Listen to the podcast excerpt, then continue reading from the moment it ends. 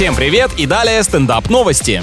В 2023 году в Москве планируют запустить летающее такси. Проект находится на стадии тестирования и уже известен тариф — 200 рублей за один километр. Пу-пу-пу, будем ждать появления лоукостеров, но и то там без доплаты за багаж смогут кататься только парни, которые любят карманы штанов под завязку загружать и не брать с собой ни рюкзак, ни сумку. Изначально планировалось, что услуга будет дешевле обычных перевозчиков, но цену пересмотрели в связи с текущим уровнем инфляции. Так а через два года эта стоимость выше станет и будет доступна реально только небожителям.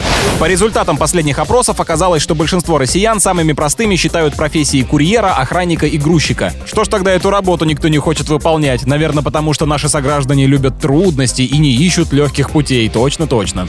На этом пока все. С вами был Андрей Фролов. Еще больше новостей на нашем официальном сайте energyfm.ru.